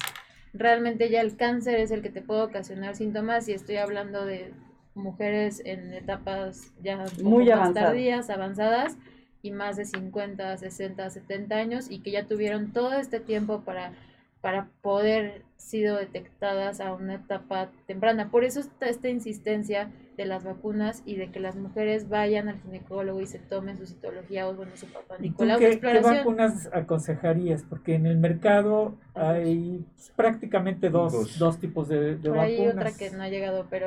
Otro detalle que voy a decir, la gente tampoco se vacuna porque cuesta. La ah, vacuna no te la va a poner una institución. La vacuna, te, eh, vas a la institución y a lo mejor nada más se la pone a la niña de nueve años y le pones solo una dosis. Y obligadamente tienen que ser tres dosis, para que sea efectiva. Y no es gratis. Y, cuesta y cuesta y el sector salud pone dos. Pone dos, la de los exactamente. Exacto. también depende del tipo de esquema, porque hay diferentes esquemas. Entre las vacunas, tenemos vacunas que son. Bivalentes es lo que quiere decir que te, te protege contra dos tipos de virus, la bivalente o Servirax Ese se llama comercialmente. Ese solo te protege contra 16 y 18, que son los virus de papiloma humano más agresivos, que son más oncogénicos o que son propensos a hacer cáncer. Y tenemos Gardasil. De la Gardasil tenemos dos tipos. Una que es tetravalente, que tiene cuatro tipos de virus, que es 16, 18, 6 y 11. Y tenemos la nonavalente, que es la Gardasil 9, que esa ya tiene, aparte de los que ya mencioné, tiene 31, 32, 45, 52 y 58 que son también de los más comunes o los que se ha encontrado más frecuentemente de virus del papiloma humano. Dentro de los esquemas, actualmente la que se pone en sector salud es la Gardasil. La Gardasil este, se pone una dosis a los 9 años, es la dosis cero o el día cero. La segunda dosis se tiene que poner, este, hay dos esquemas. Un esquema de dos dosis que se pone a los 6 meses de aplicada la primera y el esquema de tres dosis se pone la dosis en el día cero, la segunda dosis se pone este, a los dos meses de la dosis cero y el segunda, la segunda, la tercera dosis, perdón, se pone a los seis meses de aplicada la primera dosis. Este, ¿Qué pasa si se me pasa el tiempo, por ejemplo? Ahora, lo que una pregunta frecuente es si se me olvidó la tercera vacuna. No tuve dinero. No tuve el dinero, no me la puse. Lo aconsejable es que si se te olvidó la tercera vacuna, te la pongas en el momento que te, que, que te acuerdes. Siempre y cuando hayan pasado tres meses de la vacuna este, previa. Sí. Pasado tres meses de la vacuna previa, te puedes aplicar la vacuna si se te olvidó la tercera dosis en cualquier momento. Y también muy importante mencionar que se tiene que cumplir el, el esquema con la misma vacuna o con la vacuna con la que empezaste. No puedes hacer un cambio de vacuna, no puedes hacer un cambio de Gardasil a una Servirex este, tiene que ser con la misma. Cervarix. perdón. Yo no tengo consultorio, pero no sé cuál es el costo de las vacunas, porque a veces, eh, o sea, caro, pero pues es que me parece más caro la enfermedad. Caro, el, según el proveedor, porque es como todos lados, mm, que maneje biológicos, tú primero tienes que pensar que en tu consultorio tienes que tener un refrigerador que ofrezca la, la, la, red fría y que tengas que tener la conciencia que ese refrigerador da las condiciones adecuadas para mantener tu vacuna. con las normas. Que eso te lo revisa el proveedor, el proveedor de tus vacunas. Y hay proveedores que te si te si le compras 100 vacunas, te las va a dejar por decir a dos mil pesos, que es el precio de proveedor promedio. De cada Pero si le compras cada una. Pero si le compras una, te la va a vender a 2.500. Claro. Si le compras 10, te la va a vender a, a, un precio menor. Pero va a depender del, del volumen que le compres y pero nunca va a estar abajo de 2.000 pesos. Pero hay que, hay que pensar una cosa contra el beneficio que ah, ofrece. No, sí, sí. Entonces, eh, es que mucha gente dice que tanto es caro contra el beneficio que ofrece una vacuna. Ajá, sí. Entonces, ahí la gente dice, no, pues es que usted es, muy cara la consulta, ¿no? O, quiere ir a revisión. Eh, que no, no incluye la revisión y que me vuelva, dije no, porque lo tengo que volver a revisar, tengo que volver a checar la glucosa y todo. Ah, pues es que es muy caro entonces busque un centro de salud o busque otro médico y eso porque aquí le hacemos hemoglobina glicosilada y le hacemos un seguimiento y entonces pues para eso hay... E incluso para el sistema de salud es muy caro, nada más que la gente no lo ve. O sea, es muy caro para el sistema de salud, pero no lo pagan ellos, lo paga el sistema de salud. Entonces, incluso es muy caro y a mí sí me impresiona mucho que nuestro sistema de salud las vacunas sean gratis. Obviamente hay dificultad a veces, ¿no? No llegan, ahorita que no, este año no me imagino cómo habrá sido, porque normalmente van a las escuelas, entonces no sé qué habrán hecho este año, pero realmente es bastante accesible que tú vayas al centro de salud o van a tus escuelas y pónganse la vacuna, o sea, si les ofrecen la vacuna, pónganselas porque les previenen muchísimo. No pueden prevenir que las hijas o que las mujeres tengan relaciones sexuales, eso no se puede prevenir porque ni es algo malo, ni tan, pero lo que sí pueden prevenir es que esto les provoque alguna enfermedad, alguna enfermedad que, que, que, por una relación sexual eh, equivoca o no equivoca le ocasiona algo para toda la muy, vida. Muy fácil. Si, si en este momento las vacunas para COVID tuvieran algún precio, estoy seguro que más de una persona pagaría lo que fuera. Lo que el fuera. 90% de la población. Que no se entere el gobierno, porque nos van a empezar a vender. A vender. no, no, no. sí están enterados. obviamente sí, pero. Sí están enterados y, y, y de hecho el, el, el, sector privado se ha manifestado justamente la pongan para, en venta. Para la que la pongan en venta. Claro. Que la pongan en venta. ¿Cuántos de aquí yo, estamos yo el vacunados? me la puse y Jaime se la puso hace, ya fuiste ah, por la segunda vez. No, todavía no. Todos los demás no tenemos vacuna. Pues es que somos millennials. Todavía no nos no a la edad. Están jóvenes. No llegan pero, a la edad. Pero si, si estuviera en venta, todos los demás ya estuviéramos ya, vacunados. Sí. Porque es una enfermedad mortal. Sí, Entonces, claro que todos los demás ya estaríamos vacunados, aunque nos cobraran eso. Sí. Dos no, mil o tres. Aquí estoy leyendo una pregunta, perdón, es que me, me parece muy importante adelante, porque incluso adelante. mis tengo amigas que me la han hecho. Dice, ¿es, la vida, ¿es verdad que el VPH tan solo se puede transmitir a través de relaciones sexuales? Y otra pregunta que yo eh, me han preguntado mucho es, si el, que, o sea, el tipo de relación sexual, eh, por ejemplo, anal o oral, o oral, oral este, puede, puede, puede provocar, sí, sí puede, sí, sí puede haber lesiones eh, por VPH, tan, de hecho es muy común el VPH eh, en, en, hombres y mujeres que tengan relaciones sexuales anales y también vioral. Lo que pasa es que la mucosa eh, en todas estas, los epitelos en todos estos tractos es diferente y el que está más predispuesto a que tenga una lesión que avance a cáncer es la cervicovaginal, pero puede haber lesiones eh, precancerosas, incluso verrugas o algún tipo de lesión eh, faringia y bueno, anal, muchísimas. Tengo muchísimas imágenes horribles eh, de lesiones bastante feas, de, de, coliflores. de, es que es una sí. coliflor literal de cáncer y de verrugas anales. Entonces, sí, o sea, la relación sexual sí es eh, el, el, único método que se conoce como de transmisión de este, de este virus, pero no solamente la relación sexual vía vaginal, por así decirlo, o vaginal. Ahora también, si tienes un virus de papiloma por el laringe, por ejemplo, no quiere decir que te vaya a dar un cáncer cervicouterino. Como ya lo mencionaba el doctor Kleman, el hecho de que te dé cáncer cervicouterino específicamente en el cervix es por microtraumatismos. Por ejemplo, en el caso de las relaciones sexuales, el pene dando microtraumatismo sobre el cervix genera estas soluciones de continu continuidad este, donde, Heriditas, vamos donde a eh, en unas heridas pequeñas donde el virus entra.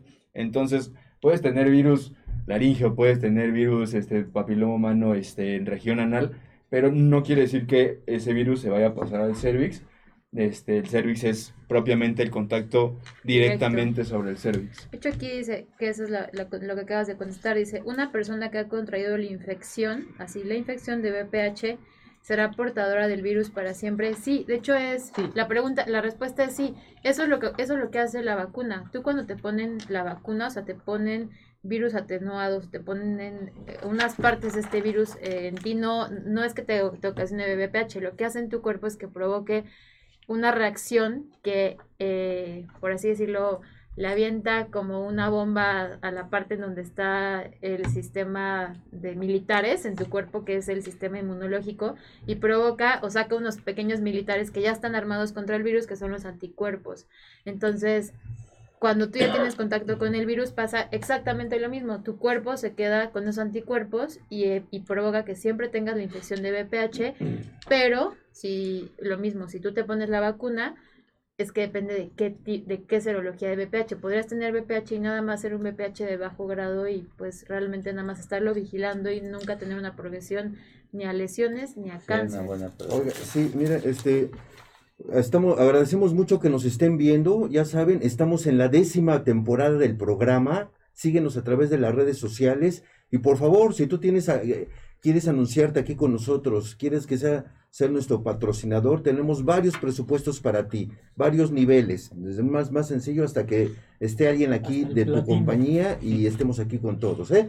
Por favor, comunícate a través de las redes sociales, a través del, del WhatsApp 55 12 42 35 75.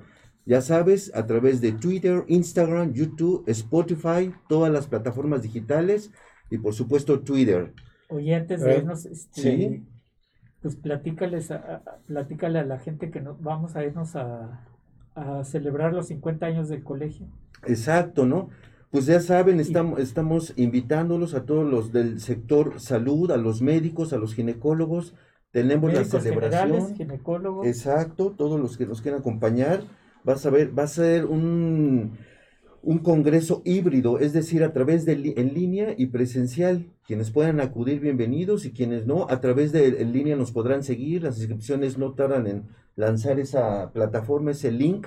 Celebrar los 50 años del colegio Aquí justo con nosotros pues está la expresidenta, doctora Rossi, el presidente actual. Va a ser esa celebración y pues estamos ahí pendientes, doctor Canales. Y vamos a transmitir todos los días. Exacto, desde allá, desde Acapulco. Para Nos vamos a Acapulco en pandemia. Exacto, pero bueno. Pues, todas, las, todas las medidas. Y esperemos que ya estén vacunados, la gran mayoría, pues ya, ya va a ser un, una ayuda, ¿no? Aquí hay una pregunta muy interesante. Estrella Álvarez Cárdenas eh, ¿Se puede poner la vacuna si tiene esclerosis múltiple? Sí. Sí. Sí, sí. se puede poner. Con todas las enfermedades crónicas que tengan. Usted que es mi obstetra favorita, le voy a hacer una pregunta que a mí me la han hecho mucho también. N. Si tengo BPH y deseo tener hijos en un futuro, ¿se puede? ¿Y qué tratamientos? Creo que es una duda bastante... Muy común. común. Primero, el virus del papiloma humano no causa esterilidad todo mundo lo asocia con esterilidad. La esterilidad viene como consecuencia de los tratamientos según las etapas en las que se diagnosticó. Las diferentes etapas llevan un tratamiento diferente, pero si ya llevabas a una etapa precancerosa o cancerosa, evidentemente los tratamientos son más agresivos y eso puede afectar tu reproducción, pero no el virus los tratamientos que son necesarios para que tu estado de vida sea el adecuado. Entonces, eh, no malforma hijos, no, el virus del papiloma humano eh, no le gusta ah, generar eh, síntomas permite que se instalen otros, otros microorganismos, porque tu sistema inmune está atacando al virus. Entonces, si, si anda por ahí algún hongo, alguna bacteria, algún parásito, se instala y entonces ya tenemos una infección mixta. Eh, pero en relación a la, a la obstetricia específicamente, a me puedo embarazar, sí, al, al la vía de la resolución. La vía de nacimiento. La vía de nacimiento, solo que tengas una infección muy activa, muy activa, con condilomatosis eh, exagerada o con una lesión de alto grado, no se permite el parto. Porque vas a dañar a la paciente, no al producto. Claro.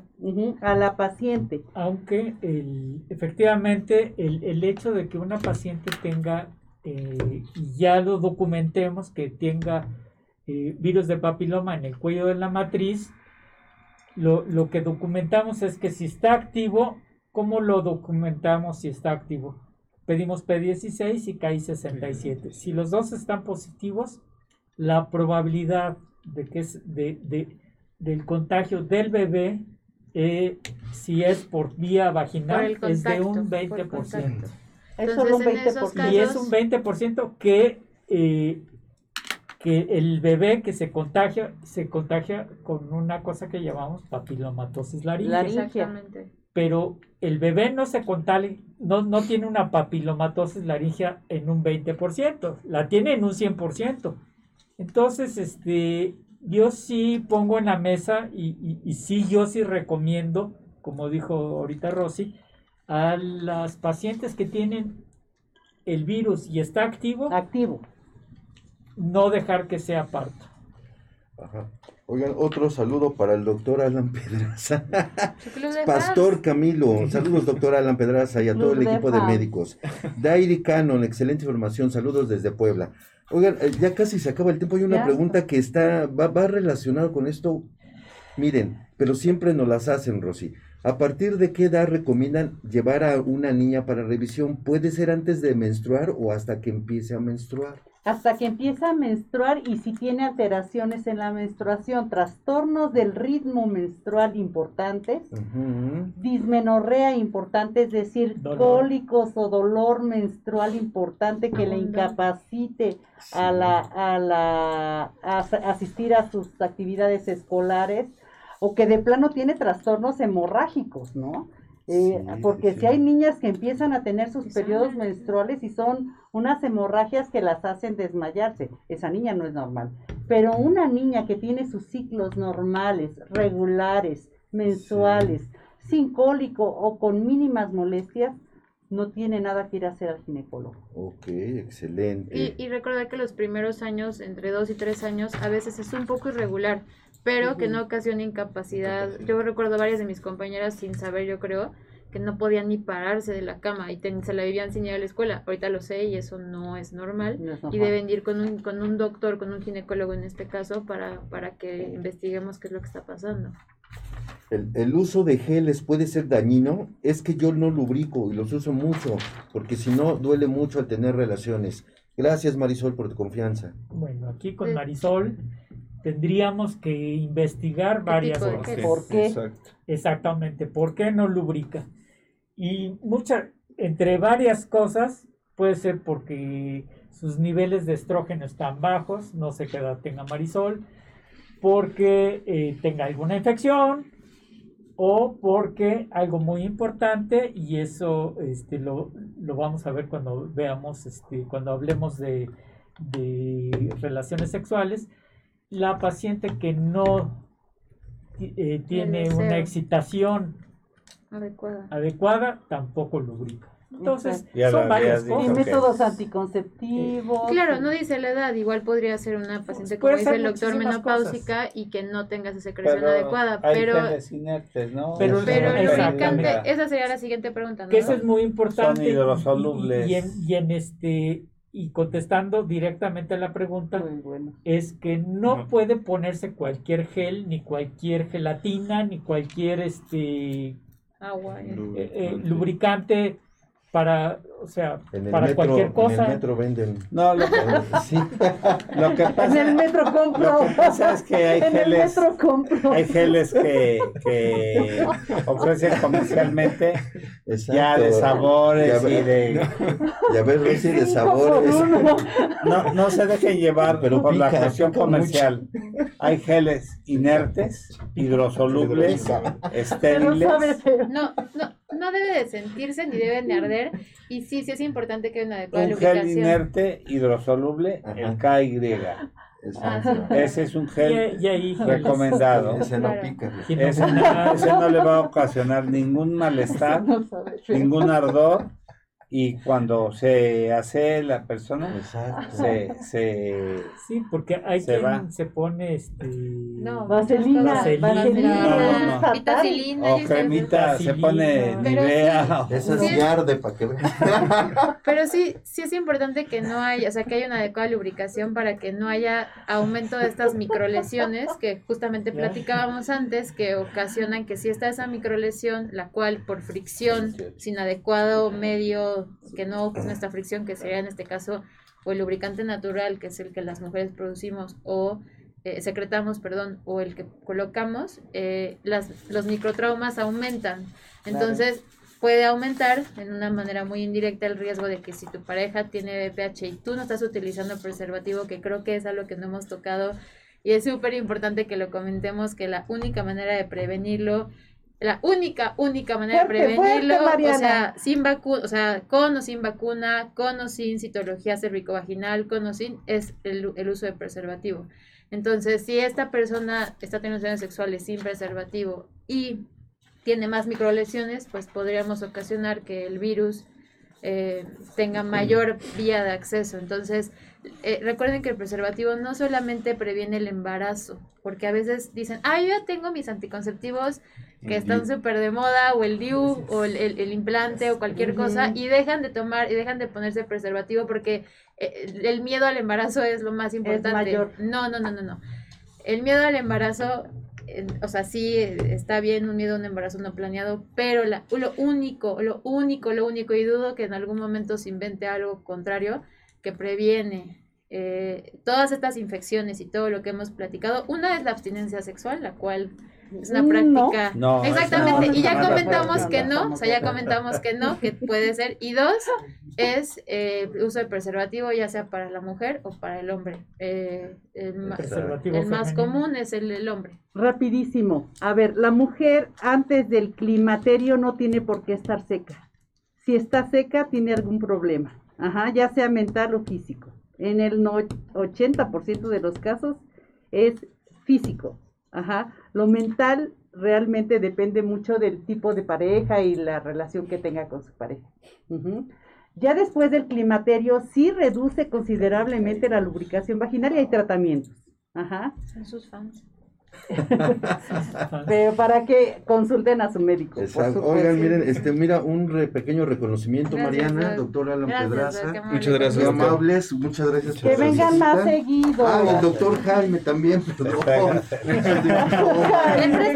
Se lo entregué para que me lo Si no le mandan saludos y luego no le damos diploma. Ah, sí. Quédate en club de fans, mira, ve. Oigan, muchas gracias. Los vemos este dentro de ocho días va a ser un programa súper especial. Datos. Ah, ahorita dan los datos. un programa súper especial. Viene el doctor Emanuel Gómez. Vamos a celebrar. cumpleaños del doctor. Exacto, vamos a tener aquí un gran festejo. Están todos invitados. ¿Es tu cumpleaños? Sí, dentro de ocho días. Bueno, ni modo, vamos a tener que venir. Están, invitados. ya, vas a regresar. Ya voy a regresar. Ya con el nuevo estudio. ¿Qué te pareció? Sí, sí, no, los extraño mucho. Exacto, la nueva producción. Gracias nuevamente a Sai, a Jesús, que está padrísimo. Alex. A Rita y a Yanin. Al bebé. los datos del doctor Clayman, que fue nuestro invitado hoy, y que gracias por ceder el tiempo para los jóvenes. No, no, los médicos. Al contrario, yo... Y aquí están invitados cuando quieran venir. ¿eh? Gracias. Pero pueden dejar sus números telefónicos para que la gente les llame para yo creo que empezamos con ustedes. Con ustedes. O, tus redes sociales. A pesar de que no somos residentes. No, no, no, no, no, tú eres. ¿Y a qué hora eh, sales al Pues mi correo. Eres médico general. Hola, novio. Ah, eh, mi correo electrónico, con mucho gusto, claro que sí, es M de mamá, otra M de mamá, D de dedo, E, LP, arroba gmail.com hubo muchísimas dudas que estoy aquí leyendo y veo que no se pudieron contestar todas. eh, por favor, si, si gustan, las podemos las enviar. Las va contestando sí, no, sin problema. Y, y las, las podemos contestar porque a mí sí me parece que es muy importante la salud de la mujer. Eh, o sea, que, que, se, que se estigmatice, porque como el cáncer cervicuterino es algo que mucha gente relaciona con sexualidad, está bloqueado. O sea, está completamente bloqueado. El cáncer de pulmón, podemos hablar, el cáncer de mano, el cáncer de lo que sea, pero el cáncer cervicuterino, que es algo que es... Como que es un... Algo normalmente es algo sexual, está bloqueado. Está, bloqueado, en muchísimas poblaciones, está bloqueado. Entonces, e, este tipo de cosas, Doggy, yo se los agradezco a, ustedes que, que, o sea, que propicien que la gente hable sobre esto, que hablemos, que hablemos, que hablemos, pero información como diría Lolita, O sea, información importante, no información que lean. En, la mayoría de las cosas que se leen son, sí son buenas, pero hay que saber la fuente. Entonces, esta es una buena fuente. Está bueno. Alan, tus datos. Este, yo soy Alan Josué Pedraza Pio Quinto. Mi correo es alanpedrazap arroba gmail.com igual si tienen alguna duda que no se contestó aquí nos la pueden mandar y pues bueno las redes sociales es lo mismo Alan Pedraza P en cualquiera ¿A qué hacer es por el pan? No, no salgo. tus fans. No, no salgo. Lo pide por Didi. Lo siento. Lo siento, es muy trabajador. No, tiene tiempo para novia. Eh, órale. Ya. Con los que tienen el hospital es suficiente. No, doctora, no lo queme. Yo soy el doctor Jaime Kleiman. Estoy aquí en el Hospital Español y en el Hospital Ángeles de las Lomas. Mi correo es jaimeclayman.yahoo.com o jaimeclayman.gmail.com, cualquiera de los dos. Y este el teléfono 5545 6870 y 5531 0813 creo que es. Muy bien. Oigan, pues muchas gracias. está pasando allá abajo? Ah, mira, están los datos ahí en el banner. Eh, ahí, Así, ahí abajo. Ahí. ahí. Está muy abajo. Pues qué no, gusto. Está corriendo por abajo en la sencilla. Sí, sí, sí, hombre. Pues este. No, pues tuvimos un, Tuvimos muy buen rating. ¿Mande? que si los pueden volver a invitar con el tipo de cánceres más comunes en mujeres. ¿A los residentes? Sí, no. Ah, uy, ya ven, ya. Y ya, ya Rosy va a regresar con nosotros Sí, más seguido. ya voy a estar Sí. con ustedes. La verdad es que fue un programa de lujo. Estuvimos con el rating sí, sí. arriba siempre. Súper, sí, súper sí. de lujo. La verdad es que eh, están invitados. Yo Al- a mí me, pa- me encanta que estén aquí. Yo soy, Doctores, este, como saben, No, a promotor de, de, de- de la enseñanza. de la enseñanza médica continua. Y el hecho de que ustedes vengan a participar con nosotros y Que- dar que sus conocimientos para la gente de- eh, es muy importante, claro. A veces no hay, no, es que no hay pregunta mala y a veces los, este tipo de programas y, y en vivos y de radio contestan preguntas que mucha gente no quiere preguntar por, por miedo. Exacto, en vivo. Entonces, así como las redes sociales son excelentes para que ataques y bulees a alguien para mal y que seas anónimo, también son aún 100 veces mejor para que hagas preguntas Y que a veces da pena preguntar en Que convidan persona. a todos sus amigos Exactamente. para que ahora que vuelvan a estar, este, pues se conecten al programa y puedan difundir más Claro, sí, el sí. programa, ¿no? Exacto. Y un agradecimiento personal al doctor Canales por mi agenda. Ah, Ah, mira. Ah, Pues está bien, Está está, bien. Qué padrísimo. bueno. Yo nada más sí, agradecer no al- se me va a pasar al pagar doctor Gabriel por invitarnos a los residentes. Yo creo que es Gracias. Una manera muy, muy padre de que convivir entre nosotros y también con la gente que, que, que escucha. Son bienvenidos. Entonces, muchas gracias a- al equipo, también al, al equipo que está acá tr- detrás de cámara. Este, y pues está, con gusto regresaremos. Qué bueno, qué bueno. Y Rosy sí. que tenía casi un año que no venía. La ya- verdad, la pandemia me tuvo con que- miedo. Y que ya había transformado el estudio, ¿verdad? Sí, lo veo renovado, lo veo Con más tecnología. con toda la tecnología encima, con el, el equipo de médicos bien puesto como siempre. Es un excelente programa. Amo este programa por la difusión que hasta dónde llega, llega a la gente, llega a la gente como tú decías, Mariana, con dudas, con muchos cuestionamientos que no se atreve a abrir la boca. Hablando de los programas anteriores que no me he perdido, los de sexualidad, los de erotismo, o sea, ahí todos tenemos muchas dudas y este es un medio a través del cual aprendemos.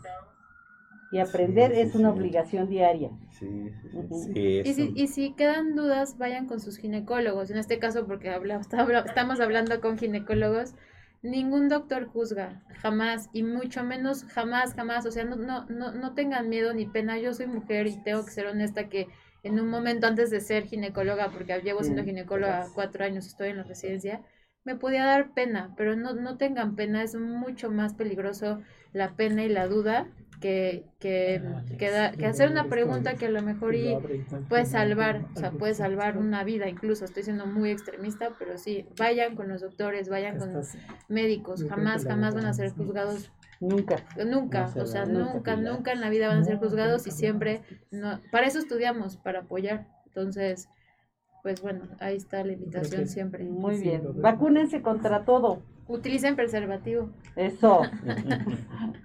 Hay fluorescentes. Es de sabor. es de sabores. Ay, qué gusto, ¿eh? Pues no nos Qué queda más que agradecer Gracias. al doctor Jaime Kleiman, a la doctora Rosa María Sánchez, la al doctor Gabriel Rojas, a Eugenio Salgado que ya se retiró, a la doctora Mariana Montejano del Prado, al doctor Alan Josué Pedraza Quinto, ahí a nuestra producción, a Sai, a Jesús, a Alex, a a Alex, a Jesús, Alex. ya, a, a Yanis, a Yanis y a Rita. a Rita y al bebé. Un saludo al doctor Diego Ponce, que me encargó muchísimo. Besos, Diego. Y también Claro que sí. saludos a Lupita Higareda, que es también nuestra escucha, Anita Casas, y a toda la gente que nos hace favor de escucharnos. Que tengan un excelente día y un mejor fin de semana. Muchas gracias. Hasta Gracias, pronto. hasta luego. Hasta luego.